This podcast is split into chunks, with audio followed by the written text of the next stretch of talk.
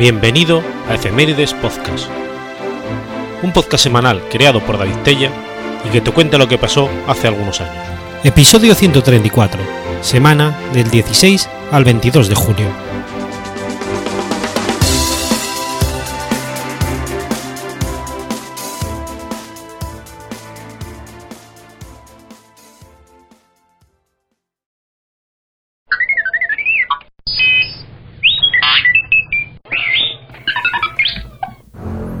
16 de julio de 1557.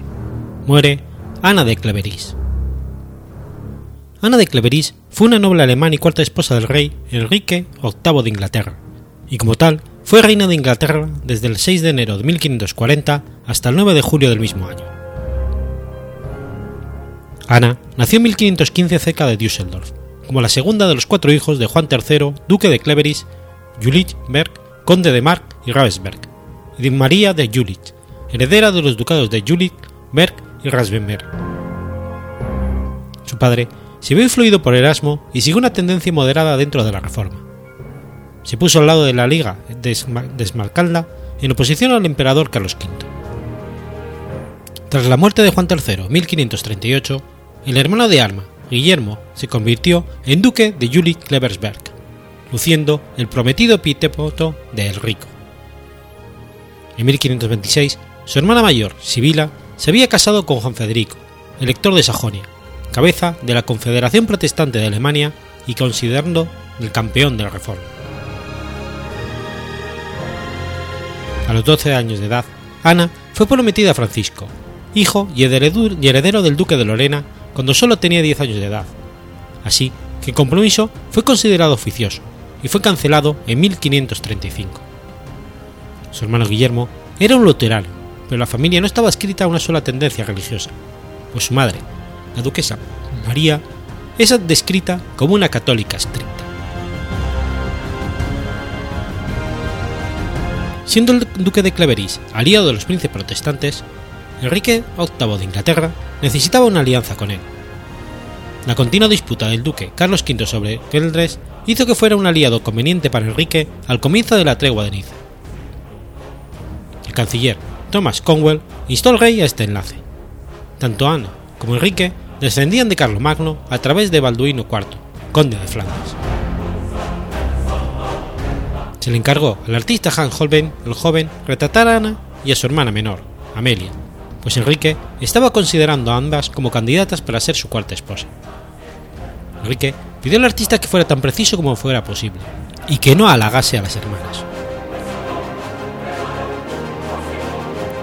Las negociaciones con Cleveris estaban en plena acción para marzo de 1539. Cromwell supervisó las conversaciones y un tratado de matrimonio se firmó el 4 de octubre de aquel año. Enrique valoraba la educación y la formación cultural de una mujer, pero Ana carecía de ambas, pues no se le había educado en este sentido. Era hábil en labores de aguja y le gustaba jugar a las cartas. Podía leer y escribir correctamente, pero solo en alemán. Pesar de todo, Ana era considerablemente amable, virtuosa y dócil, cualidades que hacían de ella una candidata propia para Enrique. Ana fue descrita por el embajador francés Charles de Marillac como alta y delgada, de mediana belleza y de apariencia bien segura y resuelta. Tenía el cabello rubio y largo, parecía solemne según las costumbres inglesas y aparentaba más edad de la que tenía. Holbein la pintó con frente alta, de párpados caídos y una barbilla apuntada. Enrique se mostró satisfecho con el resultado. Enrique estaba impaciente por ver a su futura novia, por lo que marchó a Rochester y se sintió satisfecho con la llegada de Ana de Inglaterra. Sintió que había sido engañado, pues todo el mundo había alabado los atractivos de Ana. No es tan en absoluto tan bella como me lo han contado, se quejó. Enrique instó a Cromwell para que encontrara alguna forma legal de evitar el matrimonio, pero llegados a tal punto, Hacerlo era imposible sin arriesgar la alianza vital con los alemanes. A pesar de los recelos de Enrique, se casaron el 6 de enero de 1540 en el Palacio de Placencia, en Greenwich, cerca de Londres, por el arzobispo Thomas Cranwell. La frase Good me well to keep fue grabada alrededor del anillo de boda de Ana. Inmediatamente después de llegar a Inglaterra, Ana admitió la forma anglicana de rezar, como esperaba Enrique. La primera noche de la pareja como marido y mujer no fue feliz. Enrique confió a Cromwell que no había consumado el matrimonio, diciendo, antes no me gustaba mucho, pero ahora me gusta mucho menos. Enrique deseaba romper el enlace, pero no quería ser violento o injusto con él, así que pronto se encontró un pretexto para que el divorcio. Este matrimonio fue el principio del fin para Thomas Cromwell como Lord Canciller. Ordenan a Ana que abandonase la corte el 24 de junio, y el 6 de julio se le informó de la decisión de su marido de reconsiderar el matrimonio. Poco después, pidieron a Ana su consentimiento para una nulidad, a lo que ella accedió. El matrimonio se anuló el 9 de julio de 1540, alegando que no se había llegado a consumar por su anterior compromiso con Francisco de Lorena. Ana fue compensada con diversas propiedades, incluyendo el castillo de Richmond y el de Heber, perteneciente a la familia de su segunda esposa, Ana Bolena. La casa de Ana de Clevis, en Leicester, Sussex, es ahora solo una de sus propiedades. Ella nunca vivió allí. Enrique y Ana se convirtieron en buenos amigos. Ella era un miembro honorífico de la familia del rey, y se referían a ella como la querida hermana del rey. Fue invitada a menudo a corte, y por gratitud al no haber disputado la anulación, Enrique decretó que se le diera precedencia por delante de todas las mujeres de Inglaterra, salvo su propia esposa e hijas. Después de que Catalina Howard fuera decapitada, Ana y su hermano, el duque de Cleveris, presionaron al rey para que volviera a casarse con ella. El rey respondió rápidamente a tales sugerencias diciendo que no. En 1553, tras la muerte de Eduardo IV y la corona en manos de Juana Grey por voluntad de Eduardo, cuando las hijas de Enrique, María e Isabel marcharon a Londres con María como la nueva reina, Ana estuvo allí, para saludarlas. También estuvo presente en la coronación de María I de Westminster. Esa fue su última aparición pública. Dos meses más tarde, Ana escribió a María I para darle la enhorabuena por su matrimonio con el príncipe Felipe de España no obstante, Ana raramente visitaba la corte durante el reinado de María y disfrutaba manejando sus propiedades particulares. Desde su llegada como novia del rey, Ana nunca dejó Inglaterra. Cuando su marido, su matrimonio se anuló, sus padres ya habían muerto y su hermano, protestante estricto, no aprobaba su adhesión al anglicanismo. Fue la última de las seis esposas de Enrique VIII en morir, cuando su salud empezó a fallar. María I permitió a Ana vivir en Chelsea Old Manor. Allí dictó su testamento a mediados de julio de 1557. En él menciona a su hermano, su hermana y su cuñado, así como a la futura reina Isabel, la duquesa de Norfolk y la condesa de Arundel. Dejó algo de dinero a sus sirvientas y pidió a María e Isabel que las empleasen en su casa. Ana murió en Chelsea Hall Manor el 16 de julio de 1557, unas pocas semanas antes de su cuadragésimo segundo cumpleaños. Fue sepultada el 3 de agosto en lo que se describe como la tumba algo difícil de encontrar de la abadía de Westminster, ya que se trata se halla en el lado opuesto al santuario de Eduardo el Confesor y un poco por encima del nivel de visión de una persona de mediana estatura. Al final de sus días, se reconvirtió al catolicismo siguiendo los consejos de la hija de su esposo, María Tudor.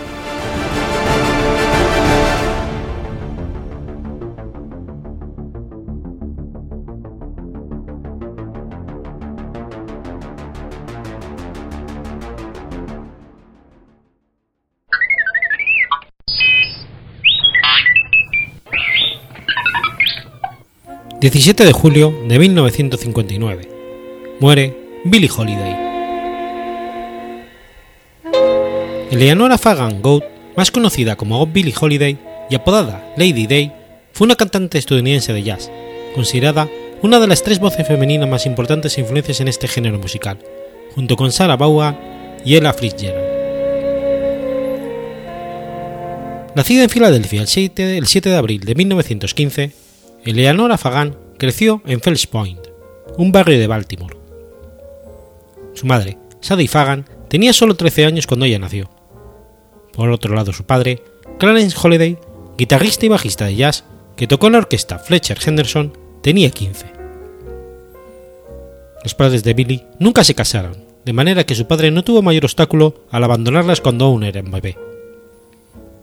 Su madre, excesivamente joven para tanta responsabilidad, abandonaba con frecuencia a la niña, dejándola en, manos de parientes que no tenían muy buena reputación.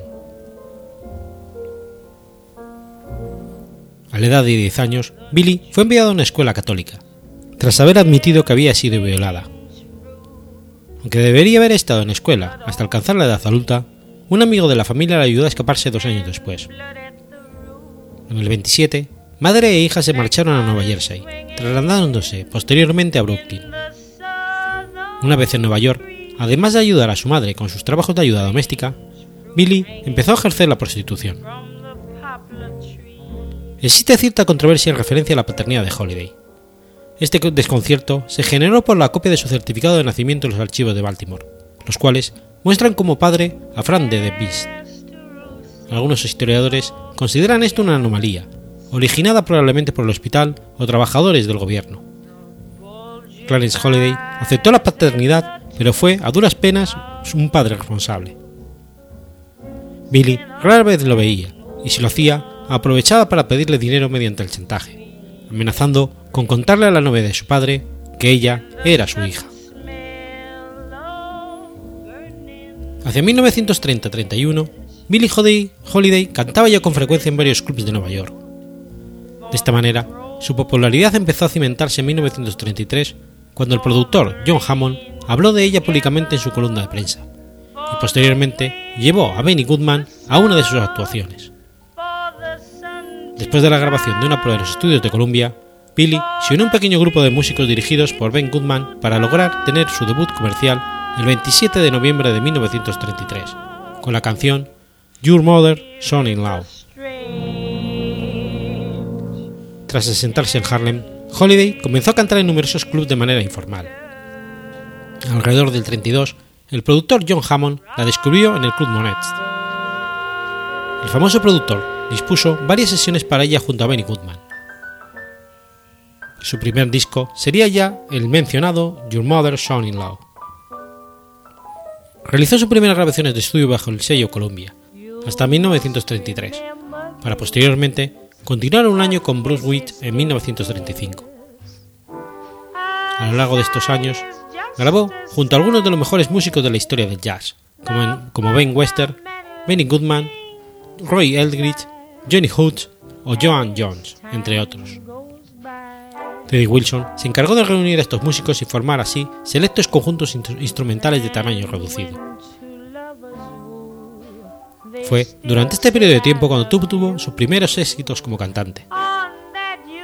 El 23 de noviembre de 1934 cantó en el Teatro Apolo, actuación de la cual obtuvo muy buenas críticas.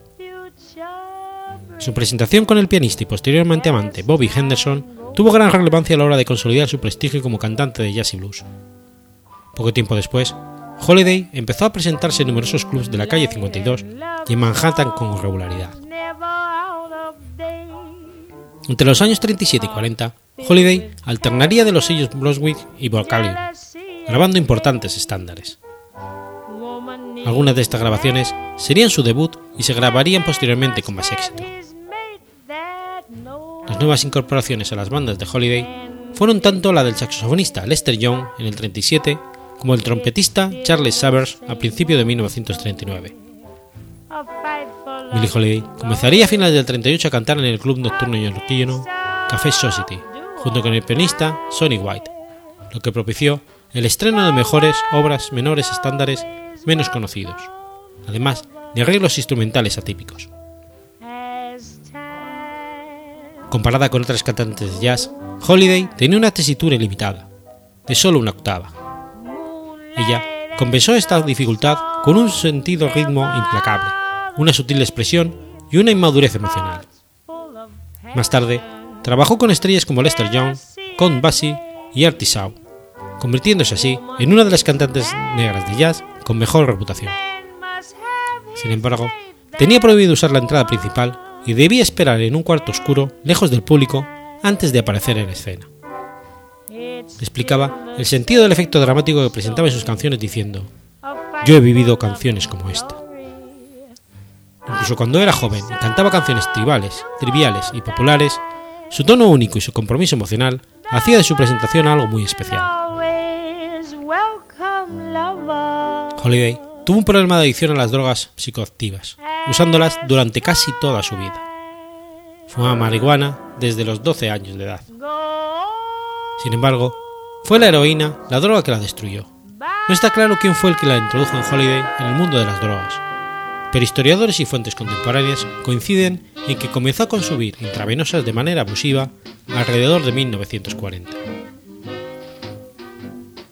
Los éxitos de Holiday fueron estropeados por su creciente dependencia de las drogas y el alcohol, así como por sus relaciones abusivas. Esto afectó tanto a su voz como a sus posteriores grabaciones.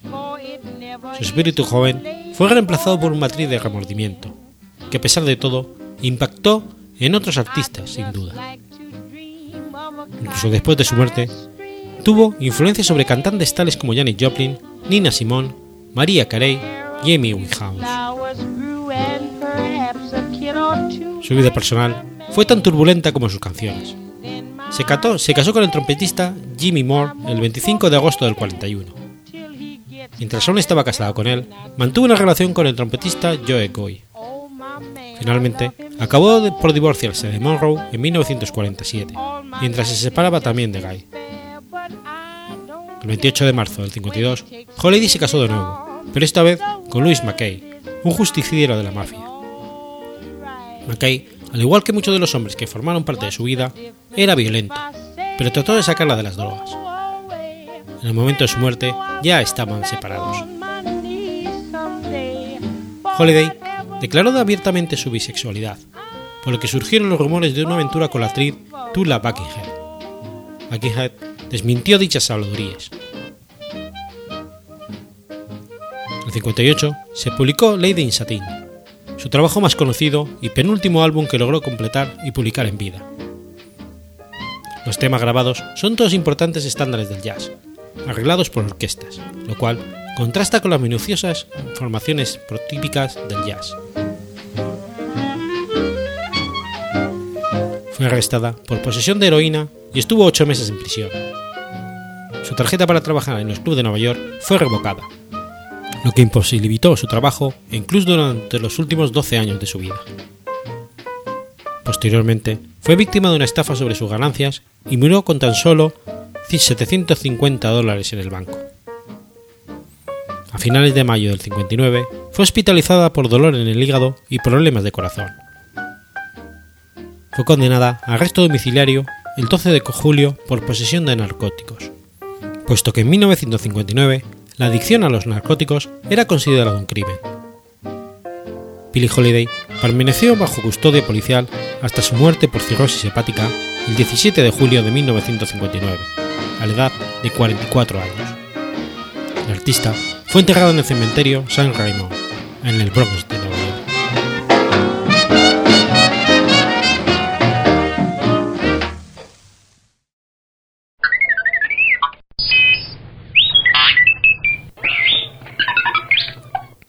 18 de julio de 1501. Nace Isabel de Austria. Isabel de Austria fue archiduquesa de Austria e infanta de Castilla y Aragón, reina de Dinamarca, Suecia y Noruega, como la esposa del rey Cristian II. Fue los últimos soberanos de la Unión de Calmar. Isabel fue la tercera hija de los entonces archiduques de Austria Felipe, duque de Borgoña y de Juana, que se convertiría en heredera de los reinos de Aragón y Castilla. Recibe su nombre en honor de su abuela materna, la reina Isabel de Católica. Cuando apenas contaba tres años de edad, se acuerda, en el Pacto Castellano-Navarro de Medina del Campo, su matrimonio con Enrique de Albret, heredero de los reyes de Navarra, pero esta unión nunca llegó a materializarse. Como parte del plan de expansión política de los Habsburgo hacia las tierras nórdicas, es elegida como la esposa del rey Cristian II de Dinamarca y Noruega, quien también era aspirante a la corona de Suecia por herencia de la Unión de Calmar. Isabel y Cristian II se casaron en la ciudad de Copenhague el día 12 de agosto de 1515. En un principio, las relaciones entre los esposos serían tensas y difíciles, particularmente porque la reina no sabía hablar danés, teniendo el rey que hablar con su esposa a través de traductores. Pero la reina muy pronto aprendería a hablar su nueva lengua, ganándose la popularidad entre sus súbditos. Además, las relaciones del rey con la bellísima Dyvek Williams significaron un verdadero obstáculo para el entendimiento de la pareja. La madre de Dyvek, Sigrid Williams, era la virtual gobernante de Dinamarca. La misteriosa y oportuna muerte de Dyvek en 1517 hizo que la pareja real reemprendiera su vida en común. La muerte de la favorita supuso entonces también que el rey solicitara con mayor frecuencia el apoyo y los consejos de su esposa. Fruto del matrimonio nacieron seis hijos. En 1519 se convierte en la reina de Suecia, con la coronación de Cristian II de Estocolmo. Sin embargo, la dicha no sería duradera. En 1523, los suecos se rebelaron contra la autoridad del rey danés, y Gustavo Vasa, líder de la rebelión, se proclama rey. En Dinamarca, el duque Federico, tío del rey, se subleva contra Cristian II. Isabel y su esposo solicitan frenéticamente a sus parientes regios que convenzan al duque de no rebelarse, pero es inútil. En marzo es proclamado rey Federico I en la ciudad de Viborg. Cristian II consideró su causa perdida y decide capitular. El 13 de abril, a bordo del navío León, el rey y su familia abandonan Dinamarca rumbo a los Países Bajos, donde serían recibidos por Margarita de Austria. Isabel no volvería nunca a Dinamarca.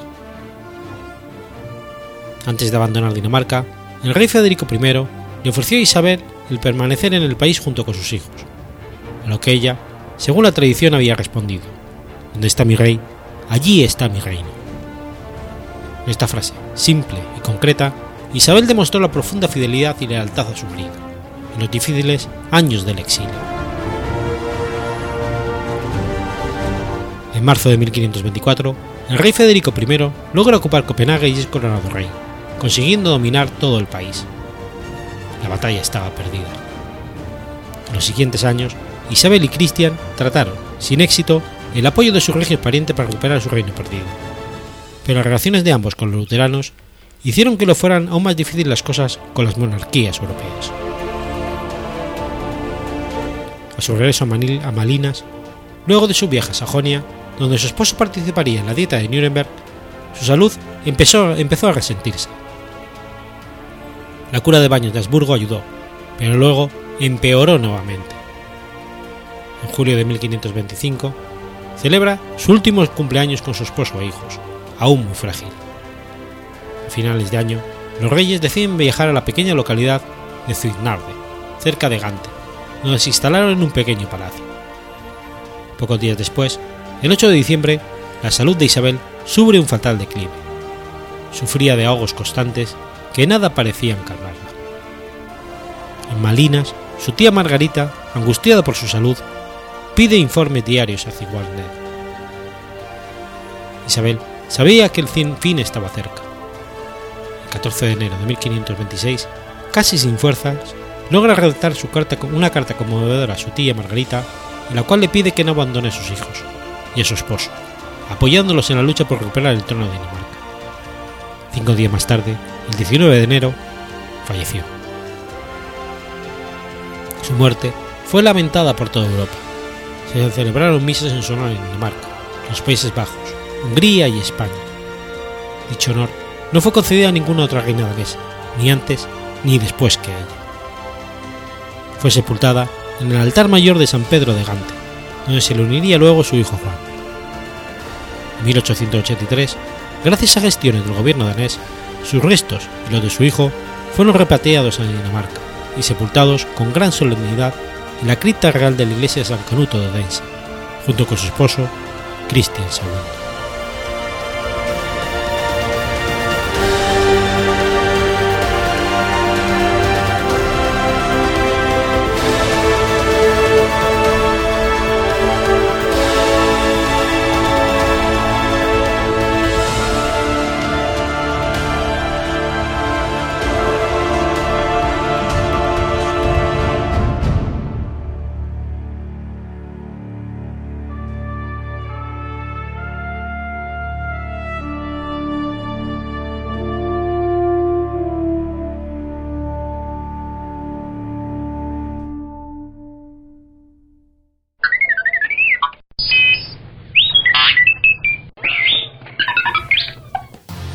19 de julio de 1374.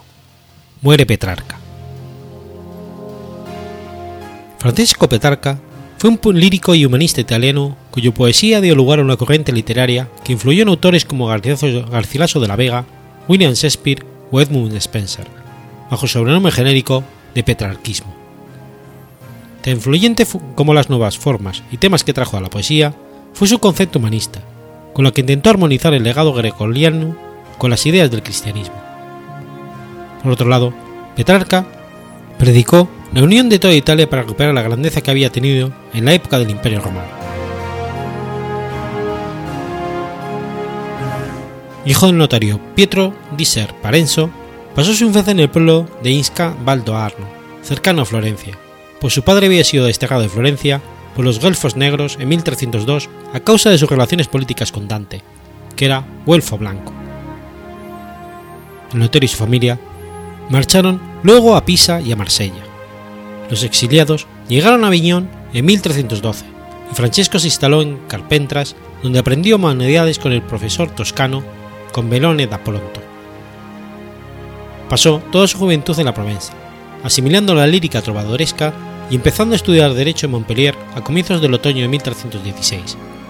Allí conoció a varios miembros de la familia Colonna y luego pasó a la Universidad de Bolonia, y entonces manifestó un gran amor por la literatura latina clásica, especialmente por Cicerón, pero su padre, enemigo de esas lecturas, que veía poco provechosas, arrojó sus libros al fuego en 1320. La leyenda cuenta que la desesperación de Petrarca fue tal que tuvo que sacar lo que quedaba de ellos de la chimenea. Tras la muerte de su padre, regresó a Provenza e hizo los votos eclesiásticos menores. El 6 de abril de 1327, Viernes Santo, vio por primera vez a Laura, la mujer que idealizaría en sus poemas, en Aviñón. Poco se sabe de ella, aunque muy posible que fuese la dama Laurence de Novent, casada con un antepasado del marqués de Sade y por tanto llamada tras su matrimonio Laurence de Sade. Por ella sintió una pasión pura y constante. Vivió entre 1337 y 1353 en Vaucluse o Fontaine de Vaucluse, un lugar con la fuente más caudalosa de Francia, en las cercanías de Aviñón. Tuvo dos hijos, Giovanni y Francesca, sin poder asegurarse si fueron fruto de una o dos relaciones. Nunca lo referenció en sus obras directamente, teniéndose constancia de que el varón, que murió joven, le dio disgustos a diferencia de su hija, que le proporcionó la alegría de varios nietos. El 26 de abril de 1336, Petrarca, junto a su hermano y otros dos compañeros, escaló el monte ventoso de los Alpes de 1909 metros y más tarde escribió una memoria del viaje en forma de carta a su amigo Francesco Dignini. Como en ese tiempo no era usual escalar montañas sin fin práctico alguno, se considera ese día la fecha de nacimiento del alpinismo como deporte, y a Petrarca como uno de los precursores del mismo. Su vida transcurrió al servicio de la Iglesia y de la poderosa familia Colonna. Poseído por una pasión de bibliófilo, de la que da cuenta el capítulo consagrado a la bibliomanía de, su, de Remedis, trajo constantemente por, Europa buscando códices de autores clásicos, y se convirtió en poeta laureado por el Senado de Roma por su poema latino en hexametros de África. El encuentro con Giovanni Boccaccio en Florencia fue decisivo para sus ideas humanistas, y junto a este se constituyó en figura principal del movimiento que intentó rescatar la cultura clásica de los siglos oscuros en el primer renacimiento italiano. Intentó armonizar el legado grecolatino con las ideas del cristianismo. Por otro lado, Petrarca predicó la unión de toda Italia para recuperar la grandeza que había tenido en la época del Imperio Romano. Como filólogo, en el curso de sus viajes pudo rescatar del olvido algunos autores clásicos. En Lieja descubrió el discurso Poeta de Cicerón, y en Verona ad Atticum, ad Quintum y ad Brutum de ese mismo. Una estancia en París le permitió encontrar las elegías de Propercio y en 1350 la revelación de Quintiliano marcó, a decir del poeta, su renuncia definitiva a los placeres de los sentidos. Petrarca fue el gran redescubridor de Vitruvio, y tras la difusión por el florentino de la obra de este autor clásico, podemos afirmar decir Vitruvio es decir todas las bases de la arquitectura renacentista. Petrarca terminó sus días en Arcoa. Según afirma la tradición, lo encontraron muerto sobre un libro que estudiaba.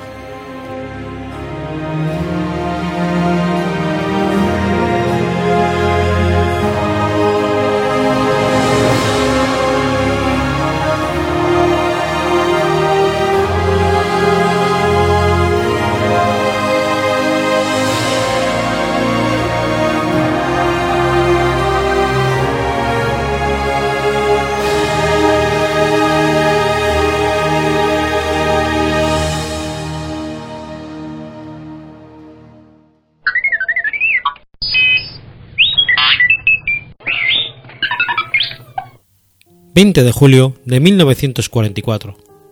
El coronel Klaus von Stauffenberg y un grupo de oficiales de la Wehrmacht intentan asesinar a Adolf Hitler y dar un golpe de Estado.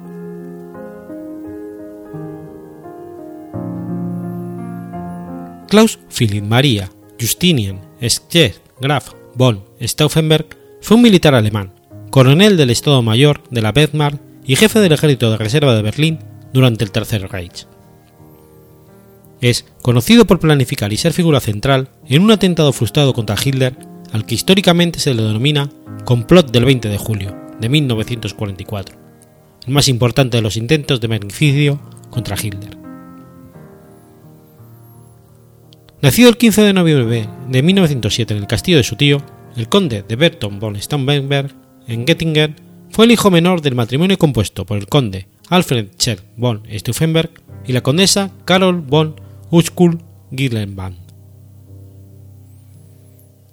Klaus era un caballero muy apuesto, de alta estatura para su generación, 1,85 m, y con un innegable don de gentes, lo que le hacía muy popular entre sus compañeros. Educado en Stuttgart, muy aficionado a la literatura, el joven aristócrata, a pesar de su precaria salud, se unió al ejército alemán, entonces llamado Reichsberg, en 1926, a la edad de 18 años. Pertenecía junto a sus hermanos al círculo más estrecho del poeta Stefan George y su elitista grupo Opposition Conservative. En diciembre de 1933 formó parte de la Guardia de Honor de su funeral, en Locarno. Si bien no se opuso en un principio al ascenso de los nazis al poder en marzo del 33, su actitud cambió en el 38 después de la llamada Noche de los Cristales Rotos, al ver como miembros de las SS realizaban todo tipo de crímenes y vejaciones a judíos. El 27 de septiembre del 33 contrajo matrimonio con la baronesa Nina Frim von Lechenfeld en Bamberg, con la cual tuvo cinco hijos. Ya integrado en una unidad de caballería de Reichsberg en Bamberg en 1926. En 1937 alcanzó los 11 años de carrera al grado de capitán de la Wehrmacht, grado que normalmente solo hubiera conseguido a los 16 años de servicio. Para esa época, su tío materno, el conde Nikolaus Graf von Urkul Gillenband, había participado en un movimiento de la resistencia de militares prusianos contra los regímenes de Adolf Hitler. El regimiento de caballería de von Stauffenberg fue integrado en la sexta división Panzer y tomó parte en la ocupación de los Sudetes, hoy República Checa, Checa, y en las campañas de Polonia del 39 y Francia del 40. El 31 de mayo del 40 fue condecorado con la Cruz de Hierro de primera clase. La actitud de Stauffenberg fue variando desde una tibia postura inicial contra el nazismo a adoptar más adelante la postura más radical en contra del régimen de Hitler. A partir de junio del 41 participó en la guerra contra la Unión Soviética y quedó horrorizado por las sistemáticas matazos por parte del Servicio de Seguridad alemán los infames escuadrones de la muerte de las SS en la retaguardia, sobre todo contra los judíos. A raíz de ello, llegó a la convicción de que estaba obligado a entrar en la resistencia activa contra el régimen nazi. Ya antes de la derrota alemana de la batalla de Stalingrado, Stauffenberg dudaba de las dotes de Hitler como comandante supremo y preveía la derrota alemana. Pero Stauffenberg esperaba que se ganara la guerra y después realizar un complot contra el régimen nazi.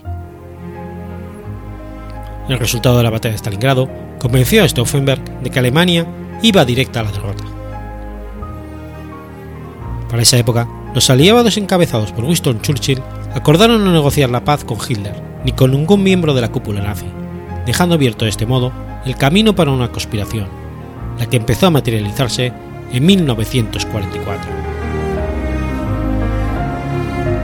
Enero del 43 fue ascendido a teniente coronel y transferido a la campaña del norte de África, siendo oficial de una unidad especial de tanquetas del, del general Rommel dedicada al reconocimiento del terreno y a la observación de la fuerza, la posición y los movimientos del enemigo. Estaba adscrita a la décima división Panzer. Durante una incursión de reconocimiento en la batalla del Paso de Caserín en Túnez, el 7 de febrero de 1943, cerca de Gafsa, su vehículo fue sorprendido y atacado por un avión británico, quedando él gravemente herido al recibir el impacto de metralla. Perdió el ojo izquierdo, la mano derecha y los dedos meñique y anular de la mano izquierda. Como militar profesional, sabía ya en junio de 1941 que las estrategias militares aplicadas por Hitler como comandante en jefe de en la Unión Soviética tenían que terminar catastróficamente.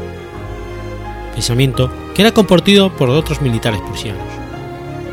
Sin suficientes medios ni tropas, Hitler decidió mantener un frente de miles de kilómetros en la Unión Soviética, desde el Mar Negro en el sur hasta el Báltico en el norte, aun en contra de la opinión de sus generales, que le recomendaron concentrar sus tropas sobre todo en la conquista de Moscú, donde Stalin se vería obligado a luchar contra las tropas alemanas, entonces aún superiores.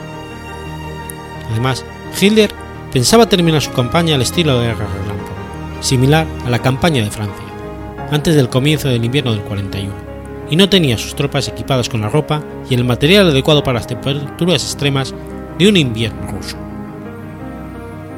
La primera y más conocida consecuencia fue la batalla de Stalingrado en el sur del frente a finales del 42, un sangriento desastre para los alemanes. En septiembre del 43, una vez recuperado sus gravísimas heridas, con ayuda de su amigo y también conspirador teniente general Henning von Treschow, volvió al servicio activo en Berlín, bajo el mando del general Friedrich Olbrich. Olbrich era miembro del comité de resistencia que estaba perfilando un plan para dar muerte a Hitler. El 1 de julio del 44, von Stauffenberg fue asignado a la jefatura del Estado Mayor del general Fromm, a cargo de la reserva del ejército alemán, también situada en la Straße en Berlín.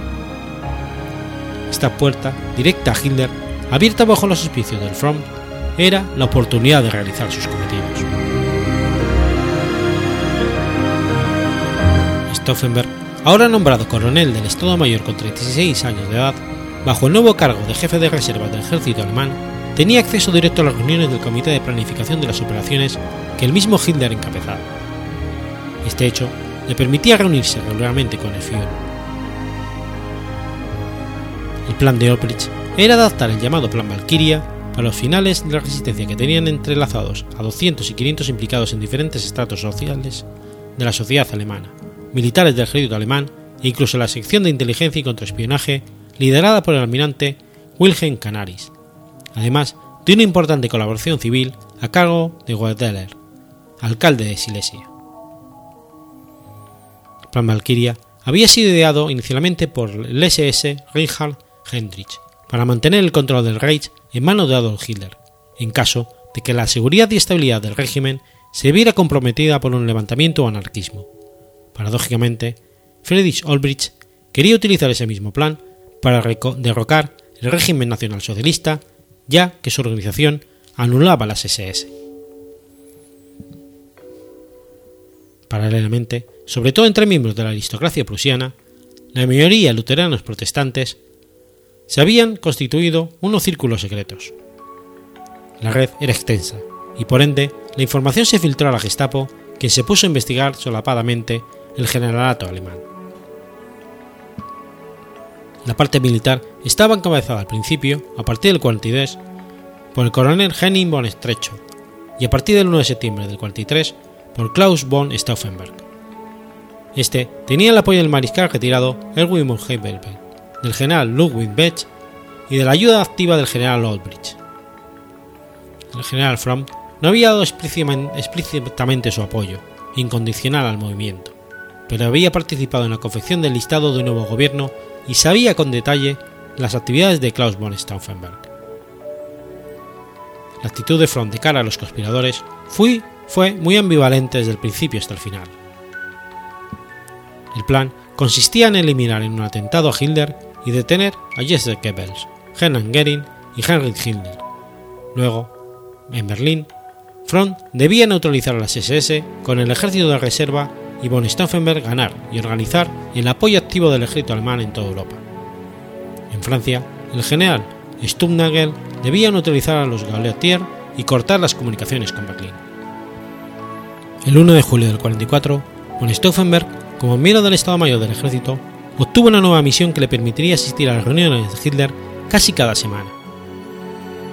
Al arrepentirse el general Steve de detonar una bomba contra Hitler en el Palacio de Klesing cerca de Salzburgo, el 7 de julio del 44, von Stauffenberg y von Trechow decidieron que fuera el primero de ellos quien pusiese la bomba y no delegar el cometido a nadie más. Debido a su imprescindible presencia en Berlín para organizar el levantamiento del ejército posteriormente a la muerte de Hitler, von Stauffenberg tenía que sobrevivir al atentado y presentarse lo antes posible en el Mendelblock de Berlín. A partir de entonces, von Stauffenberg tuvo siempre el maletín con la bomba consigo en las reuniones que mantuvo en varias ocasiones con Hitler. Pero nunca encontró una ocasión en la que Hitler, Himmler y Goering estuviesen juntos. Su intención era matar a los tres simultáneamente, para evitar así la posibilidad de una continuación legítima del régimen nazi. El primer intento fue el 11 de julio, pero no se llevó a cabo hasta esperar que al menos Himmler estuviera presente, lo que no ocurrió. El 15 de julio del 44 se decidió eliminar a Hitler de cualquier forma en la próxima ocasión que se presentara. En dicha ocasión tuvo la oportunidad, pero Trechov nuevamente insistió que además entre las víctimas estuviera la cúpula, la cúpula nazi completa. Esto fue un grave inconveniente, pues tanto Hitler como Goering rara vez eran invitados a estas reuniones militares.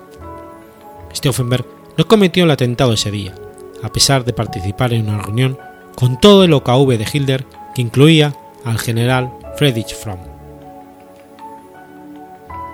Por fin, aprovechando que el 20 de julio del 44 se iba a celebrar una reunión del alto mando en el cuartel general de Hitler, llamado Wolfschanz, situado cerca de Rastenburg, en el este de Prusia Oriental, von Stauffenberg y su ayudante, el teniente von Hafen, llegarían desde el aeródromo de Berlín, Rostov, a las 10 de la mañana al cuartel general de la Wolfschanz en un avión Hooker Ju-52. Von Stauffenberg portaba un maletín con un explosivo plástico especial inglés de un kilogramo que se activaba mediante un detonador químico absolutamente silencioso, encendido por rompimiento. Von Haften llevaba otra bomba idéntica. Hitler adelantó la reunión 30 minutos, ya que sobre la una y media debía recibir al Duce Mussolini. Antes de entrar en la sala de reunión, von Stauffenberg, con la excusa de cambiarse de camisa, se fue con von Haften a una habitación cercana para activar lo más rápidamente posible las dos bombas. Con mucha dificultad, debido a su única mano, además la izquierda, y con solo tres dedos, rompió la cápsula de vidrio del detonador químico de su bomba con un alicate especial diseñado para sus tres dedos, y activó el primer explosivo de su maletín. No tuvo tiempo de activar el segundo explosivo, en posesión de von Haften, debido a la entrada de un impertinente suboficial a la habitación donde supuestamente solo estaba cambiando de camisa, apremiándole a volver a entrar de inmediato en la reunión. Von Hampton llevó la segunda bomba no activada en su maletín a un burken antiaéreo cercano. El dispositivo químico haría detonar la primera bomba en el maletín de von Stauffenberg en aproximadamente 10 minutos. El lugar del atentado estaba inicialmente previsto en el búnker subterráneo de Hitler, pero estaban trabajando allí miembros de la organización TOT, por lo que se decidió realizar la reunión en el galpón en la superficie de Albert Speer, una casa principalmente de madera que contaba con varios ventanales y una grande y pesada mesa de roble. A la reunión asistieron 23 personas, además de Hitler y von Stauffenberg.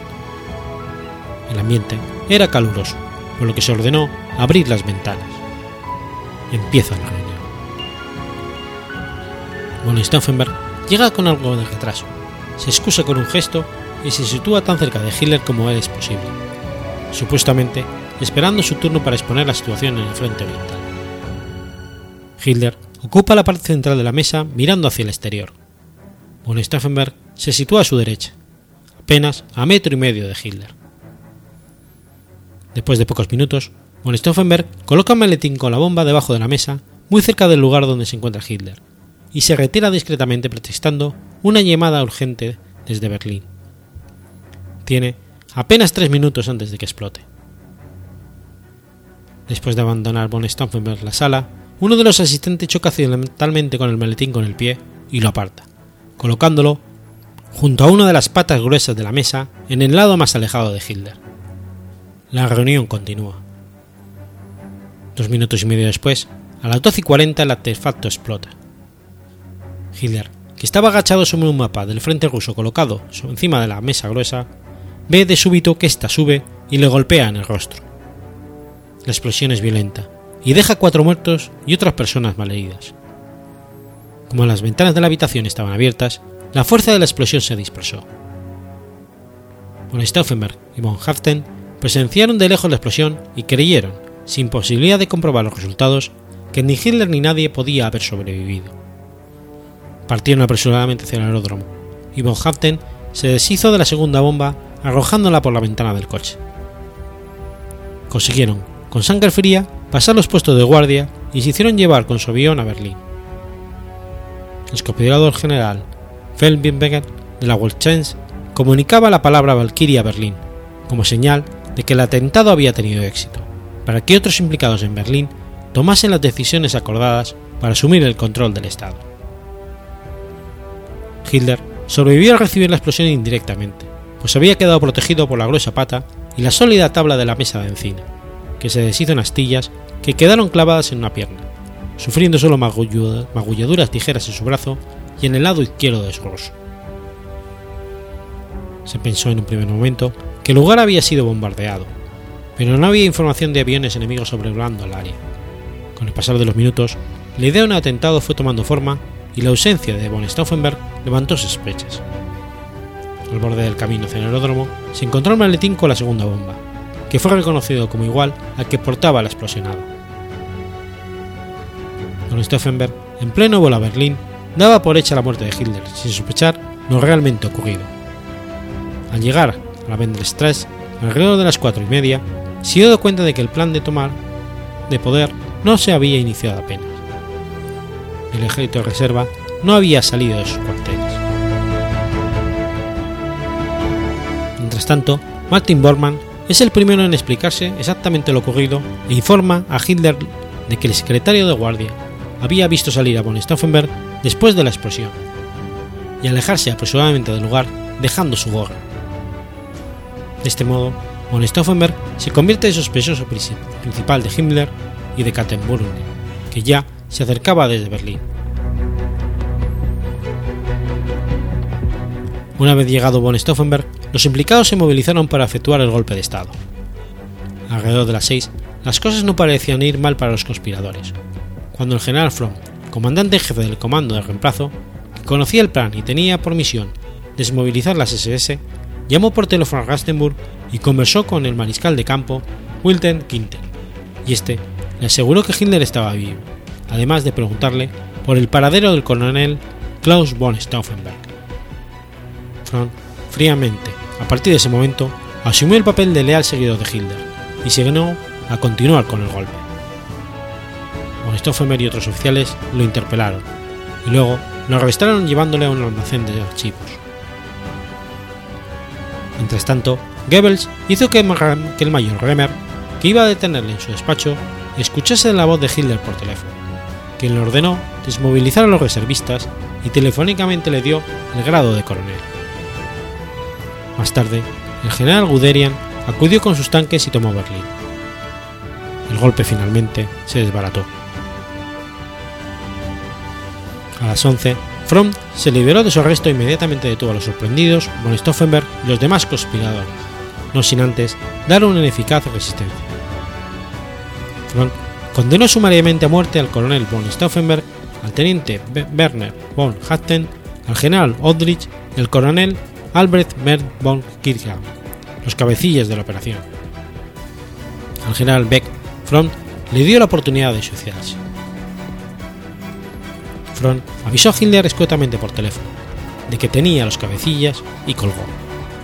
Luego, sacó a los cuatro condenados al patio de estacionamiento y mandó que fuesen ejecutados por fusilamiento unos minutos después de la medianoche, el 20 de julio. Lo hizo antes de que llegasen las SS, sumariamente y sin tribunal. Esta decisión la tomó Fromm para que los conspiradores no declararan en su contra y así poder salvarse. En primer lugar, fusilaron al general Lorplitz. Como segundo, le tocaba el turno a von Stauffenberg, pero cuando estaban a punto de disparar, el teniente von Haupten se levantó delante de von Stauffenberg, recibiendo las balas destinadas a su superior. Las últimas palabras gritadas por von Stauffenberg, segundos antes de morir como tercero, fueron: Larga vida a la Sagrada.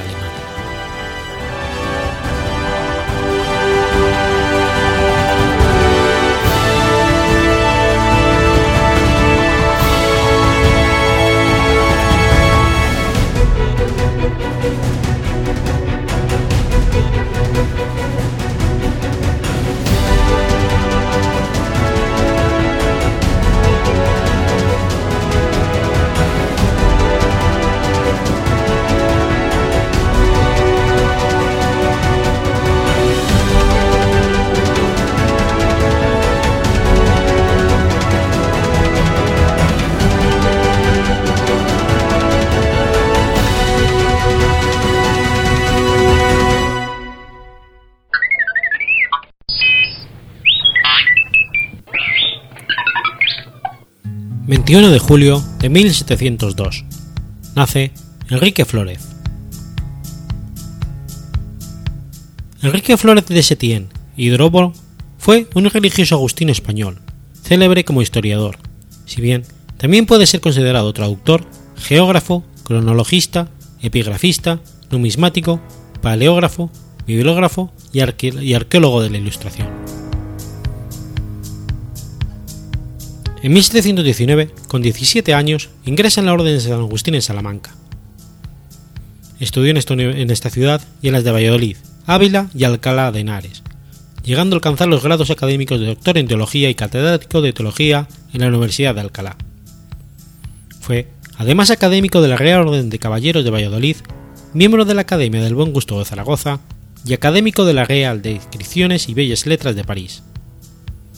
Durante su estancia en Madrid, conoció a algunos de los españoles más cultos de su tiempo, como Gregorio Mayans y Siscar, el padre de Martín Sarmiento, Blas Nasarre y los Iriarte, Juan y Tomás. Fue miembro del Consejo de la Inquisición con el cargo de revisor y visitador de librería, así como asistente general de la provincia española de su orden. Por entonces escribió los seis volúmenes de una teología escolástica. Después se inclinó entonces a los estudios eruditos y a la investigación, particularmente a la historia eclesiástica de España, aplicando la metodología de la Ilustración, el escristicismo a las fuentes originales. Abandonó después su cátedra en Alcalá y emprendió su investigación en los 40 años, en 1742. Realizó varios viajes por toda España en busca de documentos y referencias para visitar archivos. Exhumó numerosos documentos importantes, algunos de ellos perdidos hoy. Al año siguiente, publicó La clave historial en la que se abre la puerta a la historia eclesiástica y política, libro que se reimprimió 12 veces en poco más de medio siglo. En 1747 se lo impreso el primer tomo de su obra más famosa, la monumental España Sagrada, que llegó a alcanzar 56 volúmenes, de los cuales el padre Flórez compuso los 29 primeros. Entre los años 47 y 1750, los primeros cinco. El resto fue saliendo hasta 1775, mientras que los dos últimos aparecieron póstumos. Flores se inspiró claramente en la Gaia cristiana de Denis de Sante Marté, en la Italia sacra de Fetiani y Ungili, dos de los más ambiciosos empeños historiográficos de su tiempo. Los agustinos, sus compañeros de la orden, no quisieron dejar ininterrumpida la obra y la continuaron, la desamortización de Mendizábal en 1836 interrumpió los trabajos, y los tomos 47 y 48 aparecieron gracias a Pedro Sainz de Branda, impulsada a la continuación por la Real Academia de la Historia. Vicente de la Fuente preparó los tomos 49 y 50. Carlos Ramón Ford elaboró el 51, editado en 1879, y el volumen 52, elaborado por Eduardo Josué, apareció en 1917. Ángel Custodio Vega compuso los dos últimos publicados, que aparecieron en 1957. Para proceder a su ingente tarea, Enrique Flórez dividió a España en diócesis de las cuales estudiaba su fundación, monedas, monumentos, inscripciones, manuscritos, obispos, iglesias, conventos, abadías y santos. Reproduce gran número de manuscritos antiguos, incluso textos de los antiguos crónices como los Anales Toledanos, la Crónica Compostelana y muchos otros. Estas ediciones no se hicieron con el moderno rigor paleográfico que hoy impera, pero hay que acudir a la España sagrada todavía hoy, y eso demuestra la solidez del trabajo realizado por los laboriosos agustinos.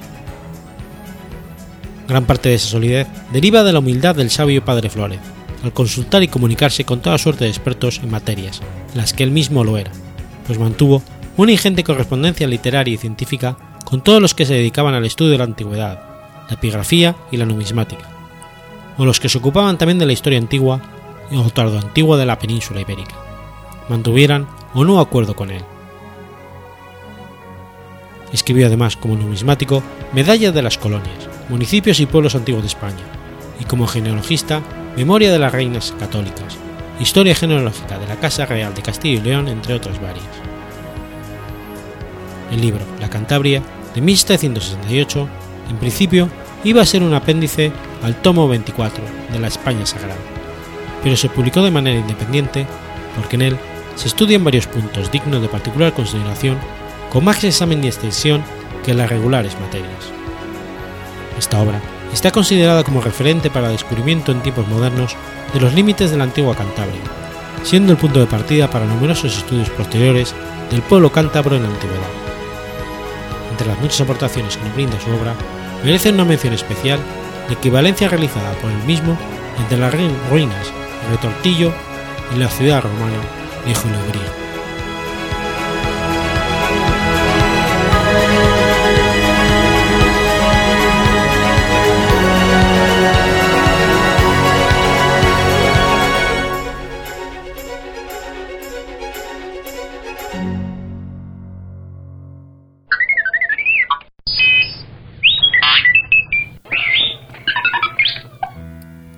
22 de julio de 1454. Muere Juan II de Castilla. Juan II de Castilla fue rey de Castilla entre 1406 y 1454, hijo de Enrique III el Doliente y la reina Catalina de Lancaster. Nació en Toro, en el palacio del Real Monasterio de San Ildefonso. Tenía solo dos años de edad cuando murió su padre, los regentes fueron su madre Catalina de Lancaster y su tío paterno, Fernando de Antequera, que llegaron a un acuerdo que dividía el reino en dos partes. Durante su minoría de edad se reunió la guerra contra el reino nazarí de Granada y tuvo acercamientos a Inglaterra en 1410 y con Portugal en 1411. Tras el compromiso de Caspe, el regente Fernando abandonó Castilla, pasando a ser rey de la corona de Aragón, con el nombre de Fernando I dejando en su lugar a varios lugartenientes, el obispo Juan de Sigüenza, el obispo Pablo de Santa María de Cartagena, Enrique Manuel de Villena y Perafán de Rivera el Viejo, adelantado mayor de Andalucía.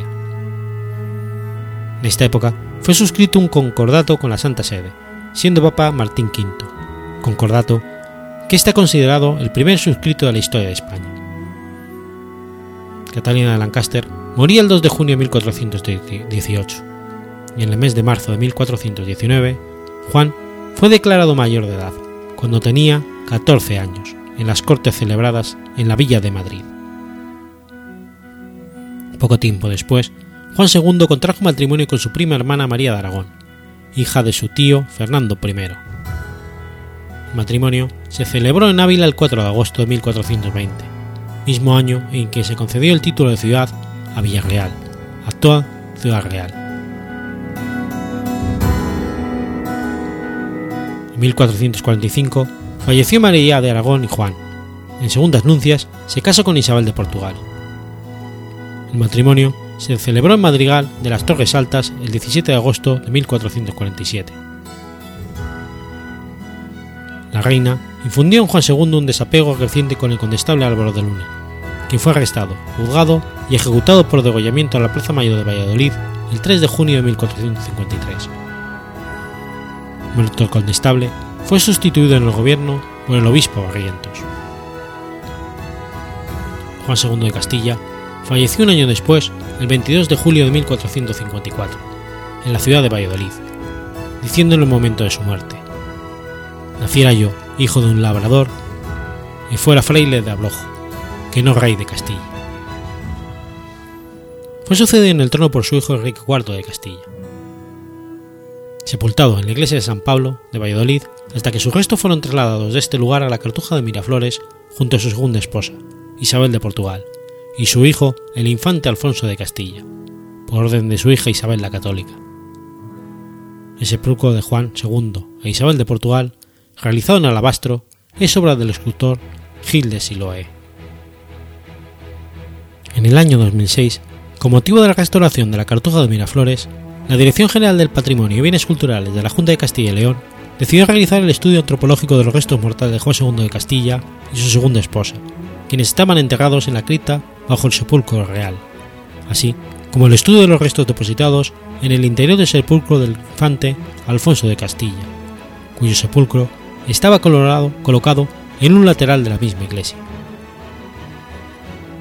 El estudio antropológico fue realizado por Luis Caro Dobón y María Edén Fernández Suárez, investigadores del área de antropología física de la Universidad de León. El esqueleto del rey Juan II de Castilla estaba casi completo, a diferencia del de su esposa, la reina Isabel de Portugal, del que solamente quedaban varios huesos.